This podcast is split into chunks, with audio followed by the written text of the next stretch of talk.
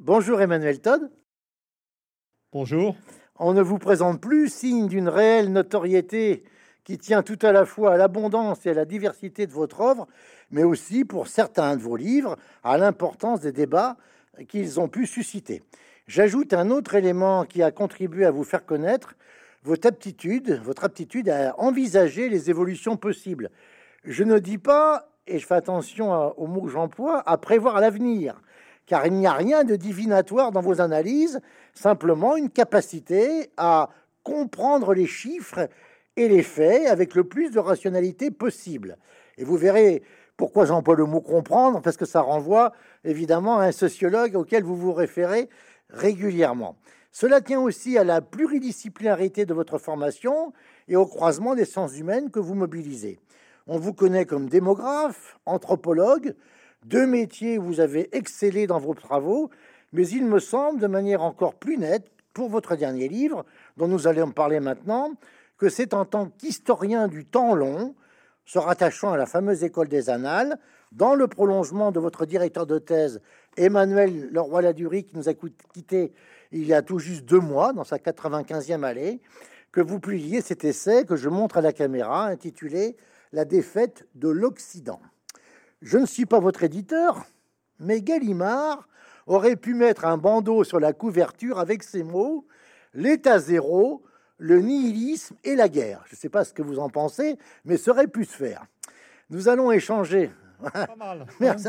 Je pourrais toucher des droits peut-être. Hein. Nous allons échanger sur votre livre en reprenant les termes de votre introduction et dans le temps qui nous est imparti, traiter plusieurs de vos chapitres.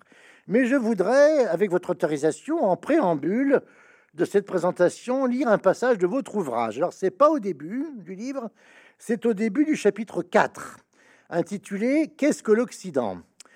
Et ce que vous écrivez nous place directement au cœur de notre propos. La guerre entre la Russie et l'Ukraine est ce que ce conflit dit du monde actuel et surtout de l'Occident. Alors je vous lis ces pages 138 et 139. Citation. C'est en Occident, davantage qu'en Russie, en Ukraine ou dans les anciennes démocraties populaires, que la crise est née. Rejeter l'idée que la Russie en est la première responsable est, je l'admets, dites-vous, difficile. L'hypothèse est contre-intuitive. N'a-t-elle pas attaqué l'Ukraine? Ne bafoue-t-elle pas chez elle les principes de la démocratie libérale? Reste que les indicateurs, dites-vous, objectifs s'y sont améliorés en Russie, que c'est un pays qui a recouvré il y a peu son équilibre et qui s'évertue à le préserver. Je serais tenté de dire, dites-vous, qu'aux yeux du géopoliticien, la Russie n'est pas intéressante, mais je suis conscient que c'est demander au lecteur de faire un, un effort d'imagination, de secouer son éventuelle soumission à l'évidence de la guerre.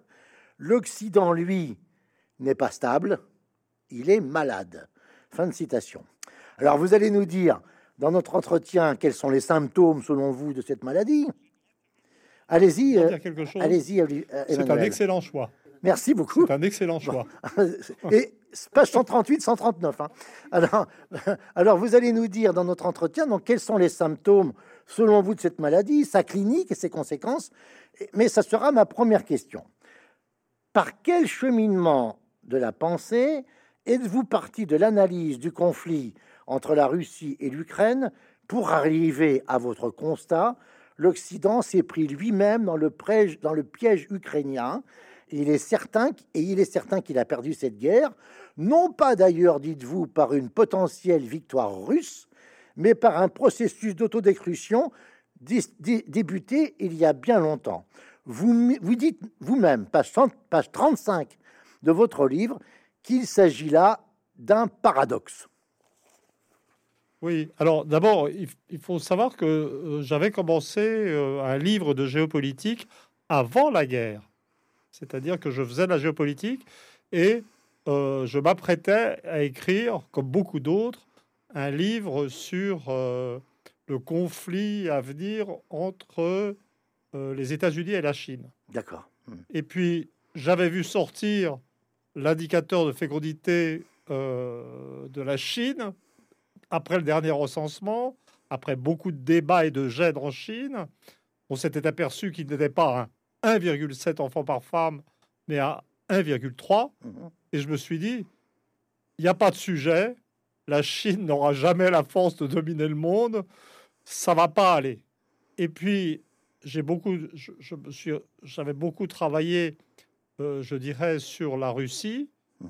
euh, et j'avais constaté euh, la stabilité en fait retrouvée de la société russe. Mhm. C'est-à-dire que la chute des, indicateurs de mortalité infantile, des taux d'homicide, des taux de suicide, le retour euh, de la société russe à une sorte de, paix civile et, de vie normale, en fait, après la crise des années 90, était euh, quelque chose de très, très net. Alors, savoir comment intellectuellement j'ai sauté, si vous voulez, euh, de euh, cette idée d'une Chine à potentiel réduit mhm. et d'une Russie, comme nous l'avons très bien dit, pas intéressante, en fait, au problème des États-Unis, je, ne saurais trop le dire. Je pense que j'avais dans la tête l'idée que l'expérience Trump avait mal tourné et que le Brexit avait mal tourné. C'est-à-dire que euh, dans les deux cas, euh, la crise de chacune des deux sociétés, euh, américaines, britanniques, avait opposé des classes éduquées et des classes non éduquées. Dans les deux cas, en apparence, le choix des classes non éduquées l'avait emporté.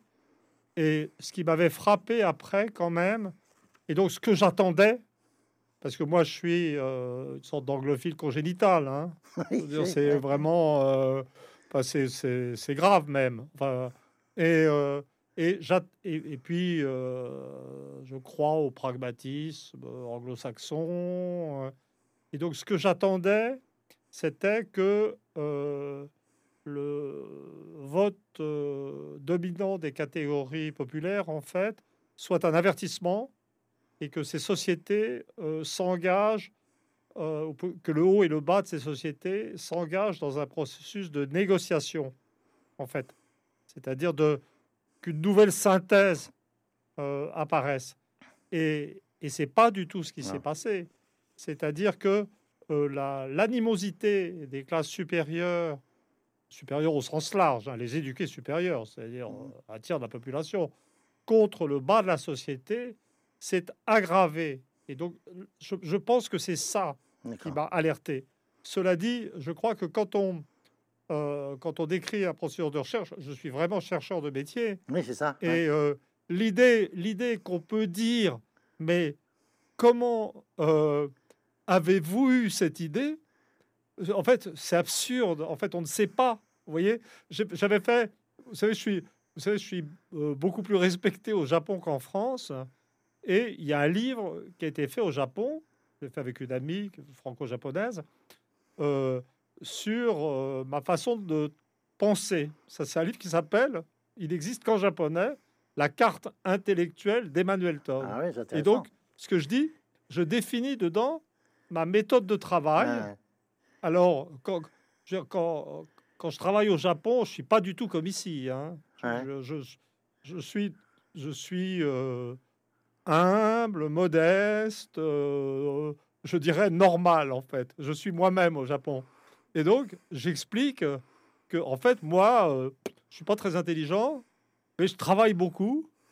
J'accumule énormément de données, tout le temps, tout le temps, tout le temps, accumulation de données. Je, vraiment, je passe mon temps à lire, à compulser des recueils statistiques. Et puis, quand je fais une dépression, j'ai des idées. Ah, ça, c'est intéressant.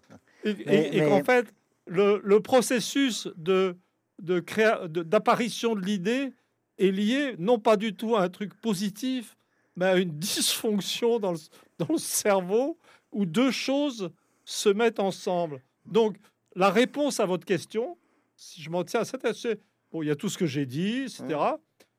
À un moment donné, j'ai dû faire un accès dépressif et j'ai dû avoir une illumination. Et donc maintenant, je vous dis, la vision que j'ai eue au, terme de cet accès, euh, ce coup de blues, qui ne devait rien avoir avec, à voir avec la recherche, c'était personnel. Et je me suis dit, mais non, euh, euh, on s'est complètement trompé. Euh, la crise russe, c'était une crise endogène. je l'avais diagnostiqué, je l'avais vu venir par la hausse de la mortalité infantile. Mais en fait, sa vraie cause, je l'ai compris que plus tard, c'était que le communisme, en tant qu'idéologie ou religion d'État, si on peut dire, avait été désintégré par l'augmentation, là-bas aussi, de la masse des éduqués supérieurs. Mais en même temps, à la même époque, ça a été très brutal en Russie parce que euh, le système était rigide, l'économie centralisée était rigide, donc ça s'est effondré. Mais en fait, les mêmes tendances, encore plus profondément et encore plus violemment, travaillaient l'Occident. Alors, en fait, la crise de la fragmentation de la société avait commencé aux États-Unis dès 1965. Alors on va, on va, on va, y venir, on va y venir, euh, Emmanuel, pardon, parce que c'est vraiment là, on est au cœur de votre démonstration. Hein. Et d'ailleurs, vous terminez en quelque sorte votre ouvrage euh, sur, sur cette, euh, j'allais dire, cette mise en, en, abîme en quelque sorte hein, euh, de ce que vous avez appelé la chute finale en 1976, qui était votre premier, premier ouvrage, j'allais dire quelque part de référence, avec cette crise, on va dire globale de l'Occident, dont vous venez de dire à l'instant qu'elle a effectivement qu'elle avait commencé 25 ans plus tôt, donc en 1965, et on va venir sur ce qui pour vous est l'élément euh, j'allais dire, un des éléments d'explication qui est l'état zéro du religieux et plus précisément du protestantisme. Mais avant cela, je voudrais revenir à votre introduction, parce que dans votre introduction, vous évoquez dix surprises. Alors, on n'a pas le temps de les reprendre toutes, mais il y en a une que je trouve euh, euh, tout à fait intéressante, qui est précisée dans ce que vous appelez les, un des buts de votre essai. Là aussi, je vous cite, hein. j'ai aussi pour but de percer le mystère fondamental que constitue l'incompréhension mutuelle des deux protagonistes. D'un côté, un camp occidental qui pense que Poutine est fou, et la Russie avec lui. De l'autre, une Russie où, dites-vous, John Mersheimer, qui est un des auteurs dont vous, dont vous vous inspirez, qui est un, géopoliticien euh, de l'université de Chicago, qui appartient à l'école réaliste, euh, et qui, euh, le 3 mars 22, a, proposé une analyse à contre-courant de tout le monde par rapport à la pensée dominante. Hein, c'est, je vous aime bien, vous, aimez bien vous situer, j'allais dire, un peu dans ces contre-courants. un Marsheimer, dites-vous, qui, avec les Russes, pense que ce sont les Occidentaux qui sont fous. Bon. Alors, comment est-ce que vous expliquez cette espèce d'incompréhension mutuelle alors qu'un peu plus loin, vous rappelez George Kennan, qui est le fondateur de la doctrine du containment, et dont vous dites que, contrairement à ce qu'on a pu croire, euh, euh, il était russophone, il était passionné par la Russie, il n'était pas anticommuniste, euh, mais lui, savait ce que c'était que les Russes. Et aujourd'hui, on a l'impression que, y compris du côté des analystes, il y a une forme de rejet euh, euh, du camp d'en face. Vous confirmez ça? Bah, C'est-à-dire l'incompréhension, elle vient de ce que je crois que là, on accuse sans arrêt la Russie euh, d'être un empire, d'être impérialiste. Moi, je pense que c'est simplement une nation géante avec une conception assez communautaire de la nation qui lui permet d'ailleurs d'intégrer des groupes euh, halogènes, mais comme des blocs. Par exemple, il y a une attitude très positive vis-à-vis des musulmans, hmm. mais qui peuvent être intégrés en tant que tatars ou en hmm. tant que tchétchènes hmm. dans une nation russe euh, globale.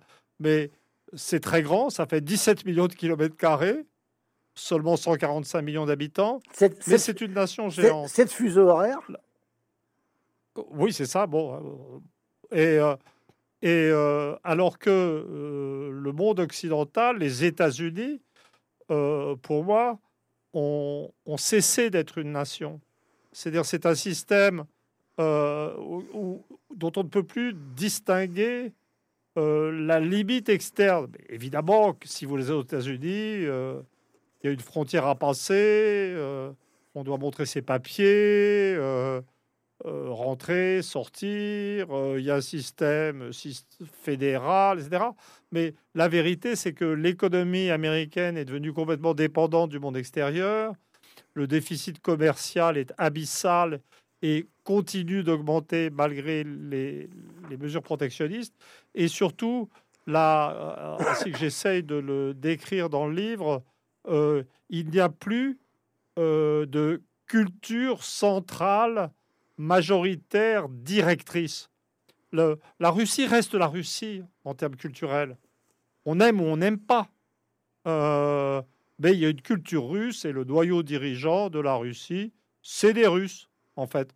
Euh, L'Amérique, c'était une construction euh, de ce qu'on appelait les, les WASPs, hein, White Anglo-Saxon Protestants, hein, mmh. les protestants euh, blancs anglo-saxons, qui avaient une religion très particulière, une culture particulière, une langue. Alors ça, la langue, ils l'ont toujours.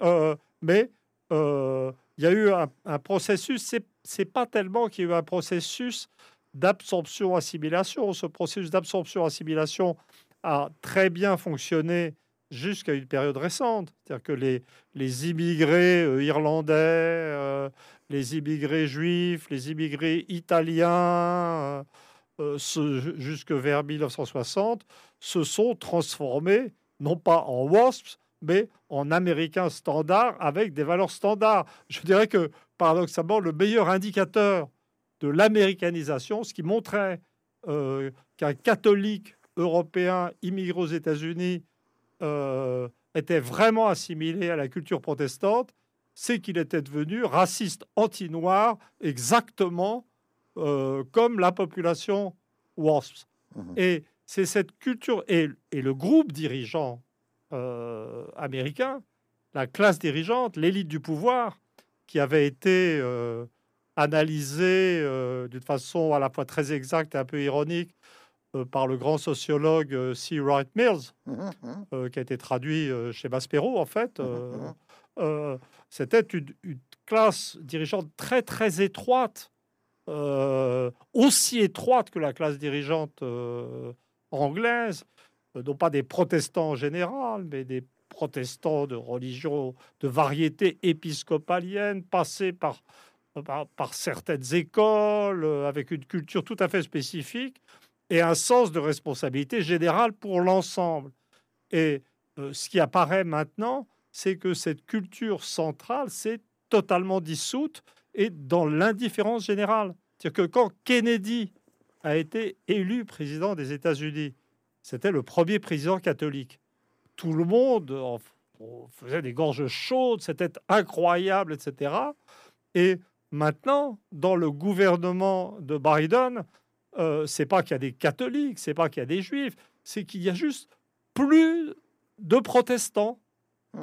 J'avais fait le comptage un jour hmm. dans une discussion avec le, milliardaire Peter Thiel, qui était passé par Paris, et on avait rigolé en faisant le comptage de qui était protestant, qui était quoi, etc. Et donc c'est cette culture. Alors, si euh, Trump revient au pouvoir, on va retrouver des gens qu'on appellera protestants. Mhm. Mais ces protestants-là mhm. n'ont plus les vraies valeurs du protestantisme. Ils sont dans ce que j'appelle protestantisme zéro, mhm. etc. Et donc, l'incompréhension, je pense qu'elle elle vient d'une Russie qui est relativement traditionnelle dans ses structures, État-nation géant, euh, et d'une Amérique qui est un système impérial diffus, qui a toujours un énorme appareil militaire.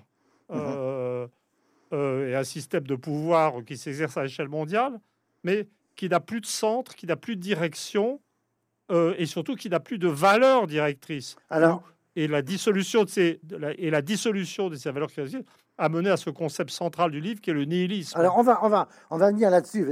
Je ne veux pas qu'on avance trop vite parce que là on vient forcément de parler, j'allais dire, des deux protagonistes en quelque sorte, hein. la Russie d'un côté, l'Occident de l'autre.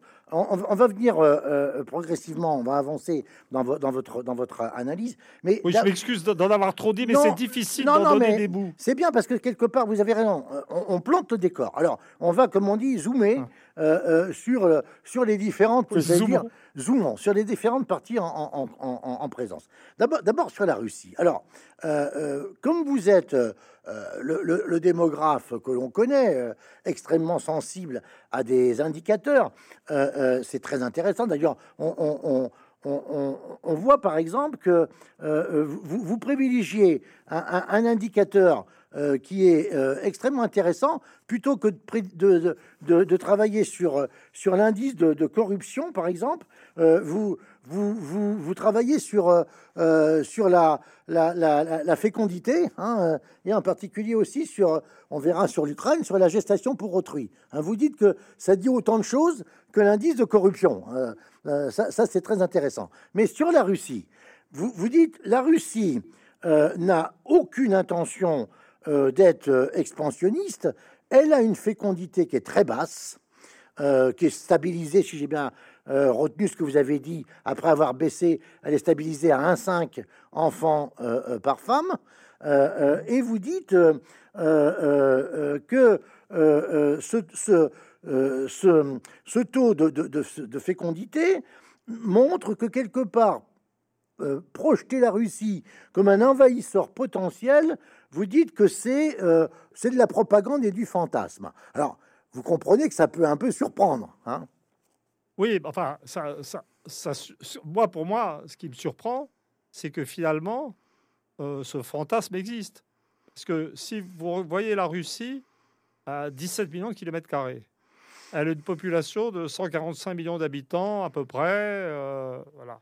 Bon, le Japon, vous voyez la taille du Japon, c'est plus petit que la France je ne sais pas combien ça va exactement, mais euh, ça doit être aux alentours de 125 millions. Je dis ça à la mmh. louche, hein, mmh. je n'ai pas le dernier chiffre. Mmh. Mais en gros, la population de la Russie est à peine supérieure à celle du Japon. Donc le problème fondamental des Russes, c'est de continuer à occuper euh, l'espace qui contrôle déjà. Donc l'hypothèse, l'idée générale euh, que le régime russe voudrait étendre sa zone de domination et démographiquement et géographiquement absurde. Mais au-delà de ça, il y a un, d'abord les souvenirs historiques pour les Russes maintenant, dans la conscience historique des Russes. Je veux dire, le contrôle des démocraties populaires, leur glacis, a été un cauchemar. Oui, vous, en fait, la vérité, c'est vous, vous, citez. La vérité, c'est que les Russes sont ravis d'être débarrassés des Polonais. Exactement. Alors, vous, vous, me tendez la perche. Il se trouve que, pour des raisons personnelles, je connais fort bien euh, la Pologne, peu importe, mais, mais je ne sais pas si vous connaissez cette phrase qu'on prêtait à Staline en, 1945-46. Il aurait dit euh, instaurer le communisme en Pologne, ce serait aussi compliqué, ce sera aussi compliqué que mettre une selle à une vache. Je ne sais pas si vous connaissez cette phrase, mais elle, est. Non, je ne connais pas, mais je, connais, je connais une autre citation sur la Pologne. Allez-y, vous la mettez dans le bouquin. J'en suis pas sûr, on va faire un assaut de citation. Ça, ça, aurait été d'un maréchal de Napoléon arrivant euh, à Varsovie et écrivant à l'empereur pour lui dire euh, écoutez, les Polonais c'est comme les Français, mais en pire. Mais je, je, je, je, je trouve très amusante cette, cette réflexion. Et vous citez Poutine qui dit bon courage avec les Polonais quand, quand, quand, quand les Polonais. Oui, ça, m'a été rapporté. Ça m'a été rapporté par Villepin. Voilà, voilà. Donc, voilà et donc, donc donc ça n'a pas de sens. Mmh, mmh, mmh. ça n'a pas de sens. Et surtout. Euh, euh, à l'époque euh, de l'expansion euh, impériale ou impérialiste stalinienne de la Russie, là, il y avait des excédents démographiques, il y avait une énorme armée, un nombre de chars qui était je ne sais combien de fois supérieur au nombre des chars de l'OTAN. Mais maintenant, quand on regarde les possibilités démographico-militaires de la Russie, pour les Russes, il est très clair que s'ils étaient dans un choc militaire frontal avec l'OTAN, compte tenu de la masse de l'OTAN, euh, qui est plusieurs fois supérieure à celle de la Russie, il n'aurait aucune chance. Et c'est d'ailleurs la raison pour laquelle la doctrine militaire russe a changé, qu'elle n'exclut plus comme autrefois euh, l'idée de frappe nucléaire tactique en première euh, décision, dans le cas où la Russie et son État serait menacé. Ça mmh. paraît très brutal, mais en fait, c'est un concept défensif, en fait. Mmh. Je ne dirais pas néo-gaulliste ou néo-gaulien, mais c'est bien euh, le, sentiment qui domine en Russie, euh, c'est celui d'une, certes, euh, d'un très grand pays, d'un pays qui a l'ambition d'être respecté sur la scène internationale, mais d'un pays qui est, je veux dire, menacé par un adversaire euh, qui est plus fort que lui. Et le cœur, j'en parle au début du livre, le, le cœur de, de la de, euh, doctrine russe, les Russes sont très attachés à l'idée de souveraineté. Ils disent qu'il y a très peu d'États Mmh, mmh. qui disposent vraiment d'une souveraineté. Il y a les États-Unis, bien sûr, il y a la Chine, il y a la Russie, mais l'idée de souveraineté, si on réfléchit deux minutes, tout à fait le contraire de l'idée impériale. Mhm. L'idée de rester souverain, c'est en soi-même, l'idée me vient quand on discute, là, hein, c'est pas Mhm. dans le livre, Mhm. Euh, Mhm. euh, est une idée défensive, en fait, l'idée de souveraineté. D'ailleurs, les gens qu'on appelle souverainistes en France euh, sont dans une posture défensive de l'autonomie de leur propre Mhm. pays. Mhm. Mhm. Donc, mais comment est-ce que le fantasme d'une invasion russe de l'Europe peut persister Ça, c'est un problème. Ça ne dit rien sur la Russie, Mhm. mais par contre sur nous. Voilà, alors voilà, voilà. Est-ce que c'est que c'est de la mauvaise foi Alors, alors, ou est-ce que ça trahit euh, euh, un sentiment de vide et de peur du vide chez nous? Alors on, on va, on va y venir parce que là, on, on est tout près de- d'aborder justement ce que vous appelez justement la- la- l'état zéro et en particulier le nihilisme qui est, j'allais dire, pour paraphraser Lénine, non pas la maladie infantile du, du- de l'Occident, mais peut-être sa maladie sénile. Mais ça, c'est un autre, un autre débat. hein, euh, Bon, Euh, euh, mais on reste sur les Non, protagonistes. Ça alors, va, hein oui, oui, ça je- va comme concept. Bon, voilà. Je prends. vous en ferez usage si vous voulez, avec plus de talent que moi. Mais euh, on, on reste sur la Russie. Il y a un aspect quand même que vous avez. J'ai pas trouvé trace dans votre travail et dans votre essai qui est extrêmement stimulant. hein. Je, tiens à le dire parce que euh, euh, il faut pas se contenter de dire oh c'est le dernier Todd, euh, c'est comme d'habitude. Non non, c'est un travail qui est intellectuellement euh, intéressant parce que justement il bouscule. Alors vous évoquiez la souveraineté, notion essentielle, vous le dites dans votre introduction et dans le chapitre 1 sur la Russie. Il y a un autre point, mais on n'a peut-être pas le temps, mais qui est une notion essentielle chez les Russes et qui date en particulier, mais j'allais dire même du tsarisme, c'est la notion d'étranger proche. Vous faites un peu l'impasse sur cette notion. Or, elle est essentielle dans la compréhension, j'allais dire, puisque vous êtes Weberien, et quelque part je le suis aussi, dans, une logique, on va dire, compréhensive, pour essayer de comprendre ce qui se passe dans la tête des Russes, est-ce qu'on peut faire abstraction de cette notion d'étranger proche, qui fait que, par exemple, pour les Russes, eh bien, aux marges de, l'Empire, euh, euh, on est encore dans l'Empire, non? Bah, je pense que ce qu'il faudrait, si vous avez tout à fait raison, je n'utilise pas cette notion euh, et je me dis que j'aurais dû. Mais Pardon, je voulais Je pas, je voulais pas je vous, pense- en- je voulais pas vous embêter, hein, mais non, non, non, mais non, moi, si vous voulez, à tout moment, je reste un chercheur et, l'une des particularités de mes sorties de livres en général, c'est que ma vision des choses évolue dans les discussions que j'ai. D'accord, d'accord, Je- Et, et donc là, je dis bah oui. euh.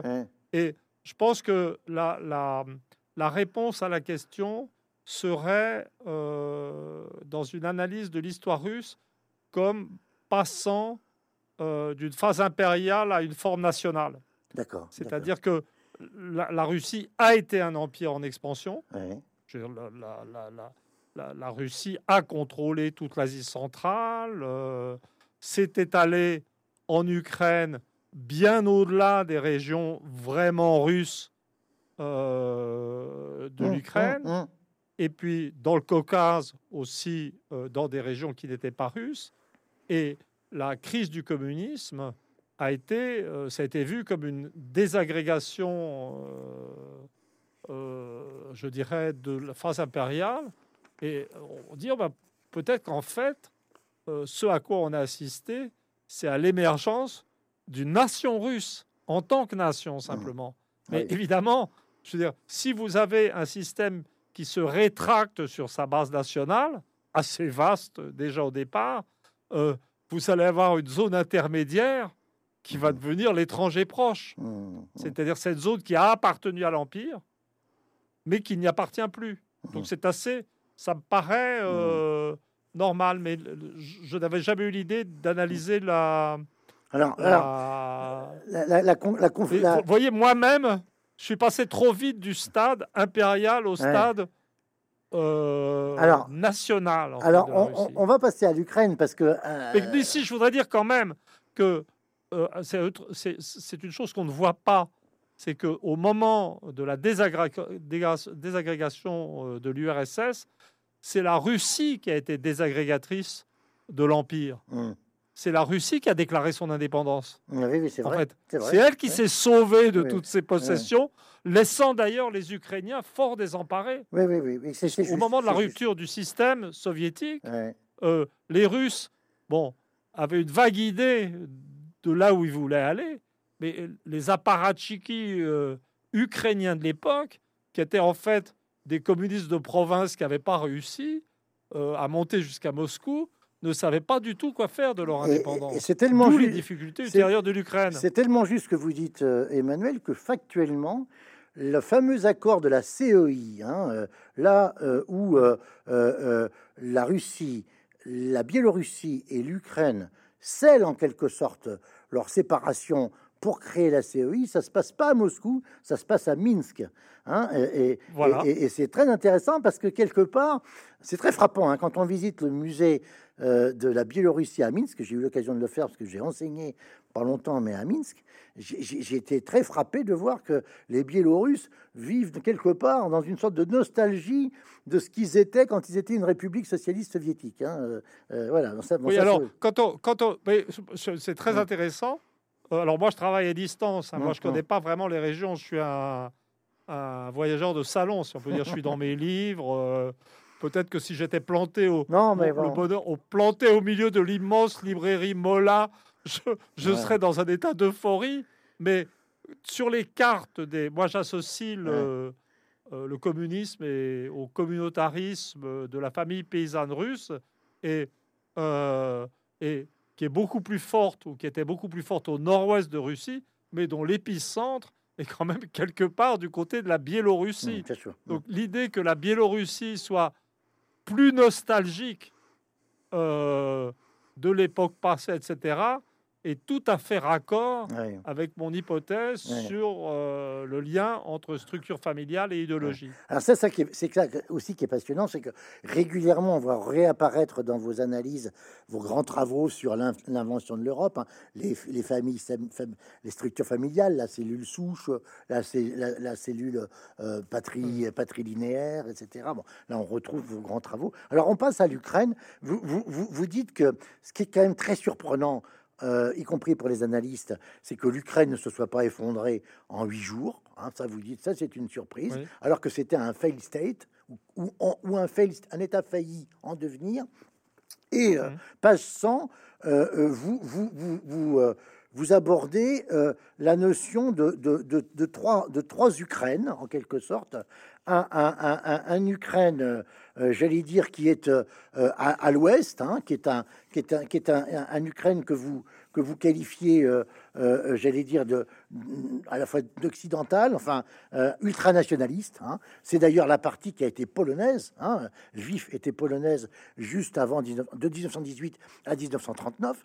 Un, un Ukraine anarchique qui est Kiev avec entre autres la révolution orange, la révolution de Maïdan, ça c'est le centre, et, et un Ukraine que vous qualifiez euh, d'anomique à l'est, qui est la partie, clairement, pour faire court, qui est plutôt le- centre aujourd'hui, le, lieu des combats, hein, euh, avec le Donbass, etc. hein.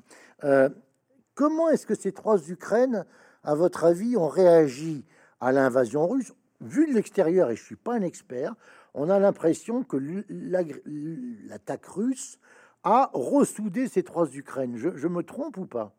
Ah, ça, ça, je pense que c'est euh, une illusion complète. D'accord. C'est-à-dire que les. euh, alors, l'idée d'une. euh, d'une- pas d'une fusion, mais d'une coalition de l'Ukraine la plus occidentale, où, où il y avait un nationalisme très fort, ancien, d'ailleurs, qui avait été nourri Oui. euh, Et, et compris par l'Autriche-Hongrie. et, antisémite avec Bandera. Hein, euh, Oui, en, en- en- en- antisémite, Mm. euh, etc. Euh, et de l'Ukraine centrale, euh, et puis catholique uniate, en fait, Oui, oui, pas de d'autres religions. L'union de cette Ukraine avec la partie centrale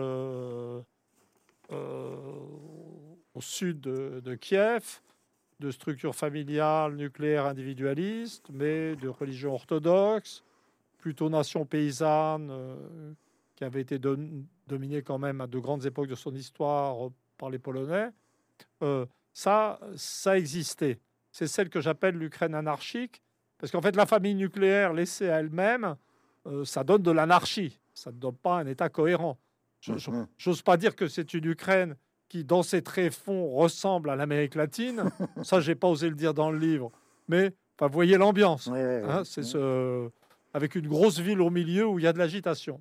L'Ukraine anomique, ça, c'est une région qui n'a pas rallié, euh, mais qui a été soumise et qui n'a pas été soumise simplement euh, par les interdits euh, linguistiques, politiques euh, qui ont suivi ce que les Occidentaux appellent révolution de Maïdan, mmh. ce que les Russes appellent coup d'État de Maïdan en 2014. Euh, euh, bah, alors là, on voit d'ailleurs, mais on voit, c'est ce dont on ne parle jamais, on voit les taux d'abstention après Maïdan qui sont énormes dans toute la partie sud et est de l'Ukraine. On voit très bien que la partie russophone, pas forcément russe, mais russophone et russophile de l'Ukraine euh, perd ses moyens d'expression. Mmh. Elle disparaît. Mais pour moi, ça, ça c'est le. En tant que chercheur, c'est l'une des choses dont, dont, je suis le plus content. Et euh, euh, c'est d'avoir compris que l'attente des Russes, je pense, c'était que qui sont effectivement assez peu respectueux du potentiel historique ukrainien. Il mmh. faut l'admettre. Mmh. Pour eux, c'est un peuple paysan. Euh, la langue de culture en Ukraine, euh, c'était le russe. Euh, et la Russie redécolle. L'Ukraine continue à s'enfoncer. Et je pense que ce qu'attendaient les Russes, c'était que l'Ukraine, voyant l'armée russe arriver, dise merci maman, mmh. tu es de retour et tu vas remettre de l'ordre dans tout ça. Et ce qu'on n'avait pas vu, je pense, c'est que les classes moyennes euh, de l'Ukraine euh, euh, russophone, dans un pays en perdition économique, et confrontées de l'autre côté de la frontière à une Russie qui redécollait, ont émigré vers la Russie. C'est-à-dire ces classes moyennes que, dont les Russes attendaient qu'elles soient un lien, mmh. sont parties ailleurs et du coup l'Ukraine euh, russophone a été privée de ses élites. Mmh, mmh, mmh, c'est pour ça que je parle d'anomie, en fait, dans ces régions. Et, et, et, donc, et donc, une situation tout à fait particulière s'est créée qui a permis. Euh, c'est pas simplement qu'il y a eu une montée en puissance du nationalisme ukrainien et d'un nationalisme un peu désespéré dans une situation de crise économique euh, infinie, c'est que euh, la partie pro-russe s'est elle-même euh, désintégrée d'une façon tout à fait inédite dans l'histoire. Et mmh. le, donc je pense qu'on vit, je pense que quand cette guerre sera finie, on, se rendra compte à quel point euh, on a raconté n'importe quoi. Alors, alors, d'abord, on, verra, on verra si j'ai raison, et peut-être que c'est moi qui serai ridicule. Ça, je veux dire, c'est toujours une possibilité mais moi, je serais prêt à parier que beaucoup de gens vont être beaucoup plus ridicules que moi. Alors, euh, en tous les cas, vous, vous, affrontez ce risque, si je puis dire, parce que euh, vous n'hésitez pas euh, parfois à, proposer des hypothèses qui sont un peu audacieuses. Page 109, par exemple, toujours sur l'Ukraine, je, je, vous lis, vous dites l'irréalisme, l'irréalisme de la stratégie de Kiev, se battre et résister coûte que coûte suggère une hypothèse paradoxale d'un attachement ukrainien pathologique à la Russie, un besoin de conflit qui révèle une incapacité à se séparer.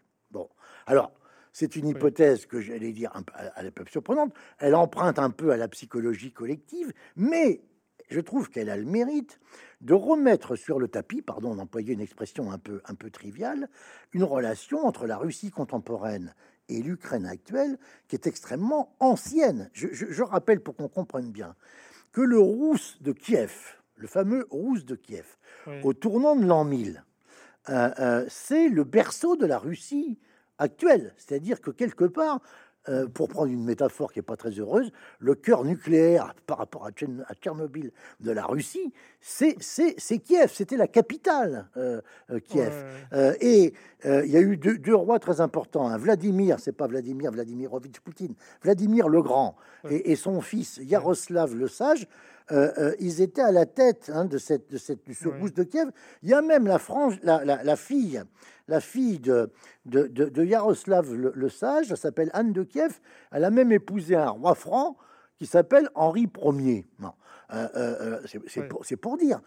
et donc, quelque part, c'est une relation qui est très, très, très, très ancienne, cette histoire entre la Russie et l'Ukraine, entre l'Ukraine et la Russie d'ailleurs. Oui, arrêtez, on va dire que vous parlez comme Poutine, là. C'est moi qui vous.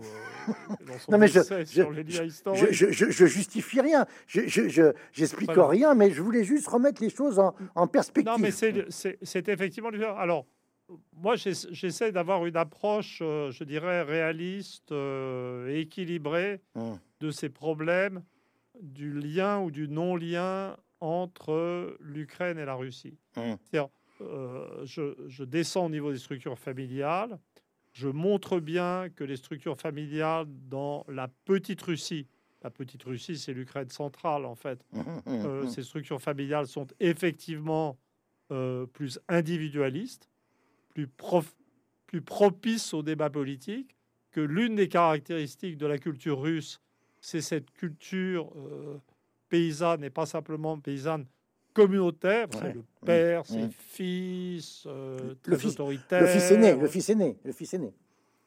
Pas, pas, non, non, non, non, non, euh, un rôle du fils aîné, mais une égalité des fils devant l'héritage aussi. C'est dans, mmh. dans la famille russe traditionnelle, il y avait une formidable autorité euh, du père sur ses fils, avec un élément de sadisme d'ailleurs, sa famille paysanne mais au moment de la mort du père, l'égalité des frères. Donc vous trouvez les valeurs d'autorité et d'égalité, les valeurs du communisme en fait, dans la famille paysanne mmh. traditionnelle. Mmh, mmh. Et je rappelle qu'Anatole, euh, le roi Beaulieu, oui, qui avait écrit un magnifique... Que vous citez euh, il, y a 100, il y a 120 ans. Qu'on peut trouver en librairie maintenant, l'Empire des Tsars et ses habitants. Il y a 140, euh, noté, 140 ans, oui. Voilà, voilà, dans les années 1890-1890, euh, il emploie à propos des, des ouvriers russes venus de la campagne, s'organisant en artèle, en association, il les décrit comme communistes. Mais là, on est bien avant la révolution. Voilà. Alors ça, ça les, les Ukrainiens euh, de Petite Russie ne l'avaient pas. Simplement, il faut bien voir que la séparation des types familiaux euh, elle est assez tardive dans l'histoire par rapport à ce que vous évoquiez.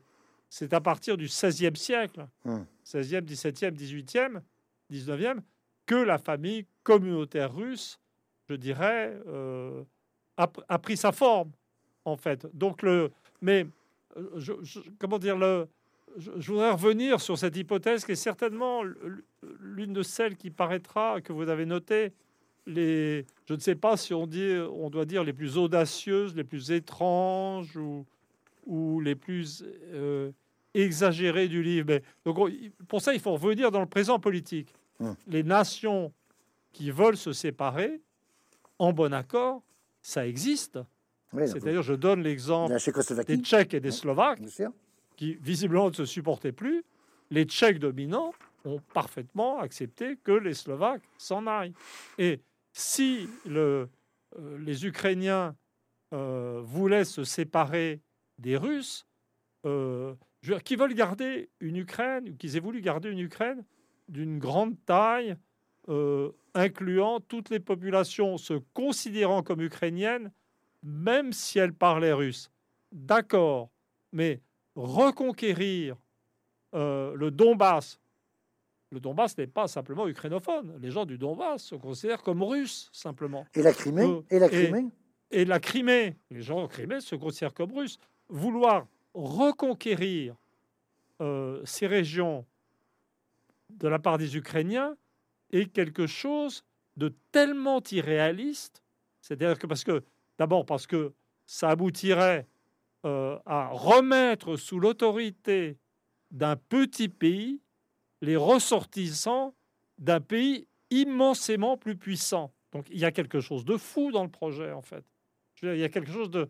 En, fait, euh, j'admets volontiers que mon hypothèse n'est pas démontrable au regard des règles actuelles de la démonstration scientifique en sciences sociales. Mais on peut au moins admettre que le projet ukrainien est totalement déraisonnable. Et donc, et c'est là que je dis que bah, vouloir, donc en fait, vouloir reconquérir le Donbass et la Crimée, c'est pour l'Ukraine, pour Kiev, c'est proclamer la guerre éternelle avec la Russie. Et donc, la guerre éternelle, c'est un lien éternel. En, vérité, il me semble que j'ai fait la démonstration après avoir dit qu'elle n'était pas possible. Alors, c'est là qu'on mesure, j'allais dire, le caractère extrêmement euh, agile et stimulant de votre réflexion intellectuelle. Alors, il y a un autre point qui va nous faire la liaison avec ce que vous venez d'évoquer sur la relation père-fils dans l'histoire, dans, la famille euh, russe, c'est le nihilisme. Alors, vous allez voir, comprenez pourquoi, pourquoi je, j'emploie cette expression, parce que c'est le concept central de votre livre, euh, c'est la notion de nihilisme qui, concerne cette fois-ci l'Occident. Alors, on va, on va, vous allez nous expliquer pourquoi vous employez euh, cette, euh, cette, cette, expression. Vous dites d'ailleurs, page 243, vous faites référence à deux auteurs, Hermann Rauschning et le grand Léo Strauss, pour lequel j'ai une, pour, personnellement une profonde admiration. Vous dites j'ai beaucoup hésité à appliquer. Donc j'ai tapé dans tous vos j'ai tapé dans tous vos auteurs bah, on se refait pas, on se refait pas. J'espère que c'est pas une question d'une génération, mais j'ai, vous dites j'ai beaucoup hésité à appliquer le concept de nihilisme aux États-Unis. Pourquoi? Parce que Léo Strauss emploie cette notion, ce concept en 1941 dans une conférence. Hein. L'histoire de Léo Strauss est, passionnante euh, en 41, mais il l'applique au, nazisme. Alors vous dites c'est quand même un peu peut-être euh, euh, vous dites pas capillotracté, mais on pourrait le dire, un peu osé d'appliquer le nihilisme. Alors, donc, dans votre introduction, page 32, vous dites que vous utilisez ce terme dans une acception peu commune qui rappellera plutôt, et c'est pas un hasard, le nihilisme russe du 19e siècle. Alors, on va pas faire un cours comme je faisais quand j'étais en activité d'idées politiques sur le nihilisme russe, entre les années 1850 et 1880, c'est l'âge d'or, mais je vais juste rappeler la définition du nihilisme qu'en donne Ivan Tourgueniev dans son fameux roman, vous voyez pourquoi je fais référence à ce que vous venez de dire, qui s'appelle Père et Fils, hein, justement. Euh, voilà, ce que dit, voilà ce que dit en 1862 Tourgueniev. Le nihiliste est un homme qui ne s'incline devant aucune autorité, qui ne fait d'aucun principe un article de foi, quel que soit le respect de son, de ce, dont ce principe est auréolé. Alors ça colle drôlement bien, hein, il faut le dire, avec ce que vous qualifiez être l'Occident qui est à l'état zéro du protestantisme, en quelque sorte qui a tout perdu, euh, et qui euh, est effectivement aux prises avec ce sentiment. Est-ce que j'ai bien lu? Non, non c'est trop génial, trop génial. Mais c'était Tourgueniev, je l'ai pas fait moi, mais ça, ajoute tellement. Et puis ça permet quand même, au, niveau de pour le concept, on arrive à la même chose, mais la dynamique est différente. Dans le cas du nihilisme russe, il y avait le rejet du père, le, le, rejet de la loi, le rejet de la réalité ou de tout ce qu'on veut. C'était le rejet du père. Alors que là, c'est plutôt le rejet d'une autorité. Alors que là, c'est plutôt la négation des fils. Hein. Eh ben, non, mais dans le dans, l'Occident. Mais non, dans le dans le nihilisme euh, occidental, euh, anglo-américain, parce que de plus en plus, c'est pas dans le livre, mais je commence à appliquer de plus en plus le concept à l'Angleterre aussi, qui devient parce que mm. l'Angleterre, c'est un drame pour moi, l'Angleterre devient folle. Euh, c'est j'explique l'apparition de ce nihilisme plutôt par le vide d'autorité. Quelque part, c'est la même chose, mais c'est mm. l'inverse. C'est-à-dire, je veux dire, il y a eu un monde anglo-américain protestant très fortement structuré par des valeurs, des valeurs euh, d'éducation, parce qu'il fallait que les gens apprennent à lire les saintes écritures, mm. qui ont donné un avantage technique euh, formidable, et c'était ça, euh, finalement, le décollage de l'Occident. Il y avait une moralité d'une très grande rigueur associé à la peur de la damnation. Est-on élu? Est-on damné? Euh, C'est vraiment. Euh, il faut avoir connu des Américains ayant eu encore. Moi, j'en ai connu à Cambridge quand j'étais étudiant, qui avaient eu ce genre de formation. ça devait pas être marrant. Hein. Vraiment, c'est vraiment quelque chose de prégnant. Mais ça, ça, et, surtout, c'est la. les gens pensent euh, sur un mode un peu léger à l'intériorité protestante, au dialogue intérieur avec Dieu et à la liberté intérieure.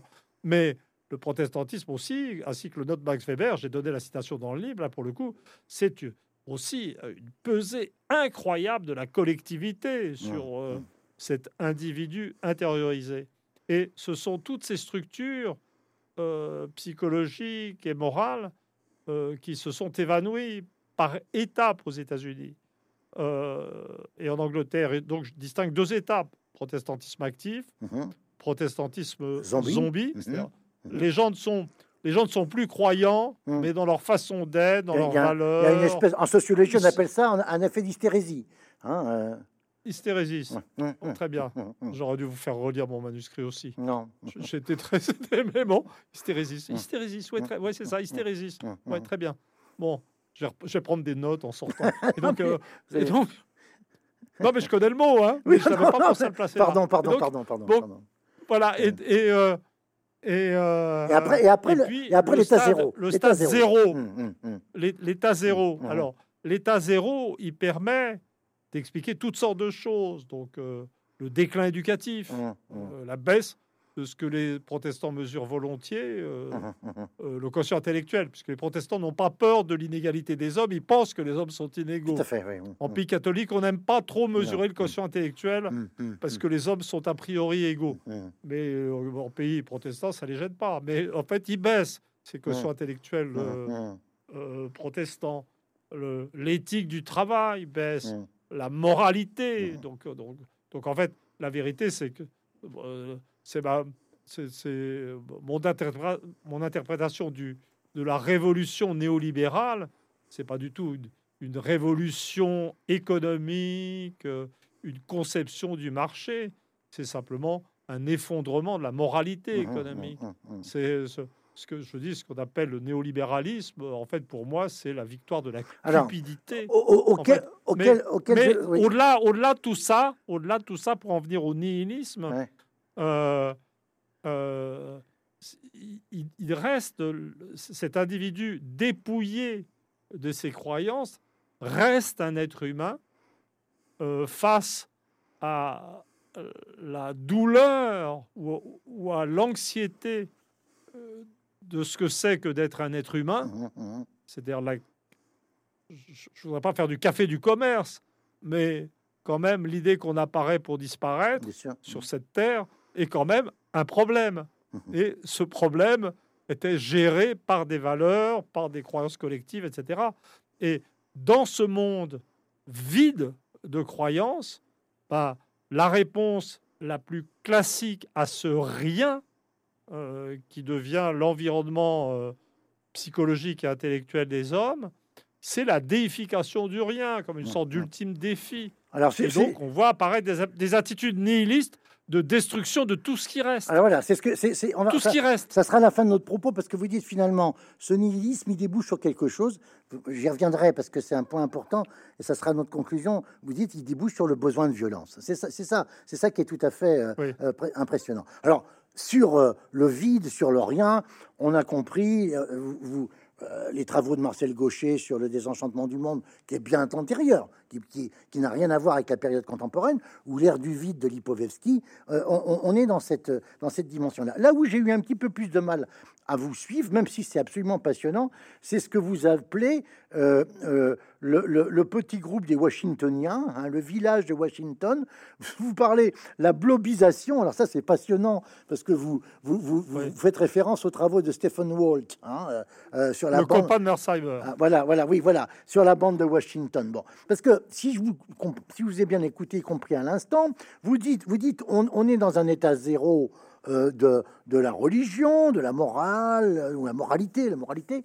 Vous dites même, on est dans un état zéro aussi de la mémoire. Donc, non seulement, si j'ai bien compris, ce monde euh, est dans le vide, mais en plus, il est amnésique. Alors là, j'ai eu un petit peu plus de mal à vous suivre, parce que, par exemple, vous, vous, évoquez euh, Anthony Blinken. Bon, c'est, vous allez dire, c'est un, cas particulier, mais, mais vous citez aussi euh, Madame Nuland. Nuland. Bon, Anthony Blinken, vous dites, euh, bon, il est, je rappelle qu'il est, tout le monde le sait, il est actuel Secretary of State de, de Joe Biden. Bon, Anthony Blinken, vous connaissez tout à fait comme moi son histoire, né en 62, fils d'un ambassadeur américain en Hongrie, et vous dites dans le livre combien la Hongrie vous est chère à titre personnel. Bon, euh, euh, euh, beau-fils de Samuel Pizarre. Vous savez bien qui a été Samuel Pizarre. Je dis pour ceux qui nous regardent, un des plus jeunes rescapés d'Auschwitz, dont la famille a été entièrement détruite.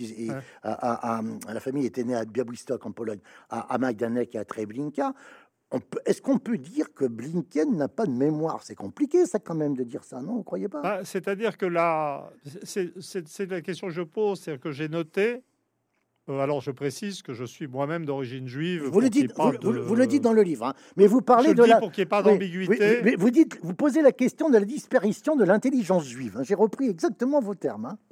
Voilà, voilà. Bon, mmh, mais en mmh. fait, l'une des choses qui me frappe quand on analyse euh, euh, la composition des gens, des think tanks, etc., ou des gens qui directement euh, gèrent la politique en Ukraine, euh, il y a énormément euh, d'Américains qui sont d'origine juive, mais pas d'origine juive en général, d'origine juive avec des ancêtres dans l'espace de l'ancien empire des Tsars. Oui, bien sûr. Donc il y a un rapport avec cette région et euh, j'étais surpris euh, par leur euh, totale indifférence à la question du néonazisme ukrainien. D'accord. C'est-à-dire que je, je,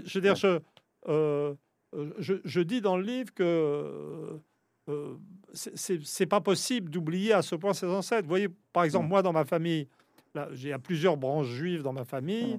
J'avais un arrière-grand-père euh, qui était juif de Budapest, qui n'est qu'un nom dans la famille, mais euh, euh Oblat ça, ça j'ai donné l'ordre, euh, prénom, nom dans l'ordre hongrois pour préciser. je ne parle pas un mot de hongrois évidemment, mais le souvenir de ce mot, de ce nom, m'a entraîné en 1975 à Budapest parce que mhm. voilà. Mais pour moi c'est rien, mais pour tous les gens dont je viens de parler, c'est beaucoup plus proche, beaucoup mmh. plus réel. Et je me suis vraiment posé la question de savoir pourquoi euh, euh, ce soutien absolument, en théorie, inconditionnel à mmh. l'Ukraine.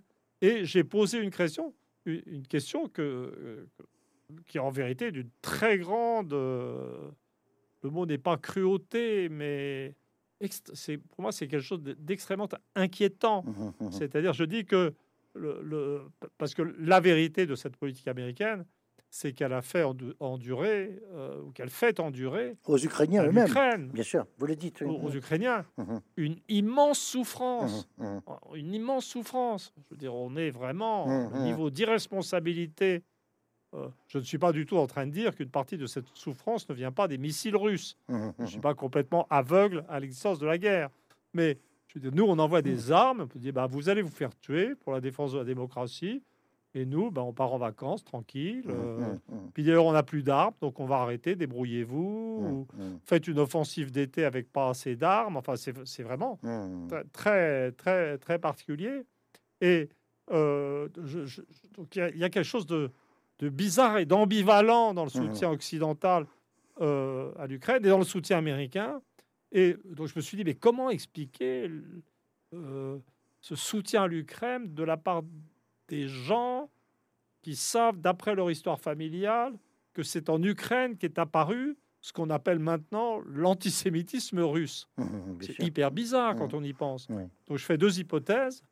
Alors, mon hypothèse, euh, ce qui paraît le plus vraisemblable, euh, c'est qu'effectivement, c'est un cas d'amnésie, mhm. même si c'est si proche. C'est-à-dire, il y a quelque chose, les gens vivent tellement dans le présent, euh, mhm, y mhm. compris dans la génération de Blinken, qu'ils ne savent plus où ils sont, ils ne sont plus nulle part, ils ne connaissent plus l'histoire, et que même dans les familles juives, pas dans la mienne, hein, je peux vous dire, moi je peux remonter jusqu'au 18e siècle sans problème. avec des souvenirs divers et variés.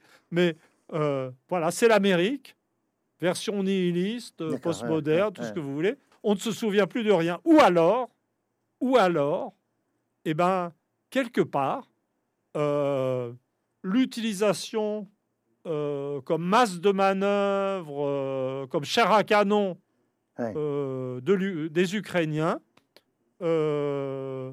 trahit ou révèle une, une volonté inconsciente de punir au deuxième degré les Ukrainiens hmm. pour leur antisémitisme du passé. Alors, Alors là, je reconnais mais je dis bien que c'est l'hypothèse la moins vraisemblable. Quand même. Cela dit, mais je, trouve ça, je trouve cet oubli de l'antisémitisme ukrainien extrêmement bizarre. Cela dit, bizarre. Cela dit euh, je, n'ai pas à, prendre part, euh, j'allais dire d'un côté ou d'un autre, sur le cynisme euh, des États ou sur le cynisme des politiques. L'histoire du XXe siècle en est jalonnée en est jonché. Et je fais référence en particulier à un livre que vous connaissez forcément, qui est celui de Tom Segev et qui s'appelle Le septième million.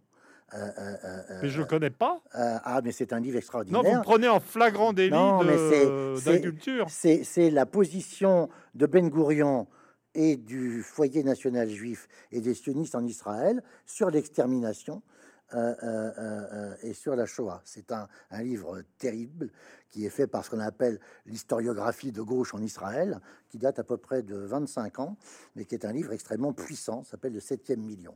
Vous y, vous regarderez, Emmanuel. Je termine parce que euh, c'est la fin de votre livre, euh, et c'est dans la postface euh, que vous avez voulu joindre à votre livre, qui est lié aux événements du Proche-Orient suite aux attentats terroristes du Hamas du 7 octobre dernier et vous appelez ça la préférence de Washington pour la guerre. Et je, vous lis, euh, je termine en vous lisant, si nous voulons anticiper les choix stratégiques de l'Amérique, nous devons de toute urgence abandonner l'axiome de rationalité. Les États-Unis ne sont pas à la recherche de gains en évaluant les coûts. Euh, dans le village de Washington, dont on a parlé tout à l'heure, au pays des fusillades de masse, c'est un des sous-titres de d'un sous-titre, hein, euh, euh, euh, le nihilisme, fusillade de masse et obésité. Hein, à l'heure de la religion zéro, la pulsion première est un besoin de violence. Alors, en, lisant ce, dernier, ce dernier syntagme, un besoin de violence, ça m'a remémoré un, un, livre tout à fait étonnant. Alors, vous êtes presque, dire presque trop jeune. Ça a été le premier prix Renaudot étranger en France enfin donné pour un étranger, un auteur étranger, en 1968. C'est un auteur malien, qui était d'ailleurs un Dogon, et le livre, l'auteur s'appelle Yombo Wologem, hein. et le livre s'appelle Le devoir de violence. C'est un livre absolument magistral, hein, qui a été publié au Seuil en 68, et en vous lisant sur le besoin de violence, j'ai pensé au devoir de violence, quelque part, qui serait en quelque sorte ce à quoi s'assigneraient euh, les États. Est-ce que quelque part, tous les États, y compris la Russie, hein, euh, euh, dont on vous dit que c'est d'ailleurs un État-nation inerte aussi, vous dites y compris la Russie. Mmh. Est-ce que tous les États ne sont pas quelque part par une sorte de malédiction Je ne sais pas si elle est euh, euh, liée à, à, René Girard et à la violence et le sacré. Est-ce que tous ces, ces États ne sont pas condamnés en quelque sorte à avoir un devoir de violence pour exister, même si l'État-nation n'existe plus? Très pertinent. Alors, de toute façon, la violence, et dans l'histoire et dans la jeunesse de l'État. Euh, L'État, c'est en interne Weber, le monopole de la violence légitime. La violence physique, la violence physique légitime, dit Weber. Donc il y a ça. En externe, euh, euh, avant d'écrire ce livre, j'étais plutôt dans une logique stratégique réaliste de type Mersheimer mhm. ou Walt, qui décrivent le monde comme un monde d'État s'affrontant sans qu'il existe aucune règle, et donc dans un rapport implicite de violence dont on espère qu'elle est équilibrée. Donc, bien entendu, euh, l'État et la violence sont quelque chose de consubstantiel. Mais là, je crois qu'il y a autre chose. C'est-à-dire, on est face... Euh, euh, la Russie, oui, je suis sûr, par exemple, que la situation actuelle, contrairement, tout le monde attend un effondrement du régime de Poutine, il est clair que cette guerre de l'Occident contre Poutine renforce son régime sans arrêt et que la violence occidentale à laquelle répondent les Russes par une invasion euh, renforce l'État russe. Il n'y a aucun problème. Là, je, vous suis complètement.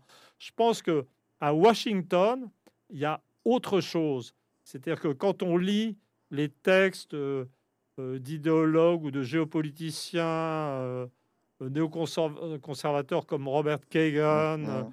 et tous les gens de sa famille, c'est c'est pas la raison d'État, c'est pas la froide violence de l'État. On sent un état émotionnel détraqué. Mmh, C'est-à-dire qu'on sent on, sent, on ne sent pas l'État, on sent des individus euh, dont on ne saurait pas dire s'ils sont vraiment complètement normaux. Mmh, Vous voyez, on mmh. sent qu'ils sont en, en perte d'équilibre personnel. Donc, et, et, et c'est ces gens-là, la bande de Washington, dans un état émotionnel et sociologique un peu préoccupant, euh, qui crée cette situation euh, où l'Amérique ne peut plus être dans finalement, l'État, euh, je vous suis, l'État, c'est toujours la violence, mais il y a violence raisonnable et violence gratuite, mmh, mmh. en fait. Je veux dire, une violence qui tient compte euh, des réalités du monde, ou une violence qui existe euh, pour le, la violence elle-même. C'était la leçon de Rauschning, euh, tel mmh. que réalisé par Léo Strauss, mmh, mmh. qui avait identifié dans le nazisme euh, un besoin de mouvement et de violence à l'état pur, qui d'ailleurs a mené, euh, a mené l'Allemagne à l'autodestruction. Et, et c'est ce genre de choses que je sens aux États-Unis. Et, mais je serais tellement, je serais tellement content de me tromper. Oui, c'est rare de faire un livre et se dire, ce serait tellement formidable si j'avais tort. Voilà le mot de la fin qui, quelque part, euh, bouscule euh, parfois une interprétation beaucoup trop caricaturale d'un Emmanuel Todd, entre guillemets, euh, droit dans ses bottes et sûr de ses certitudes. Alors, merci Emmanuel Todd. Voilà le livre, je le montre parce que j'encourage beaucoup le lecteur à, en prendre connaissance, mais alors en lisant tout, hein, en détail. Hein, la défaite de l'Occident chez Galibard. Merci beaucoup, Emmanuel Todd. Merci beaucoup.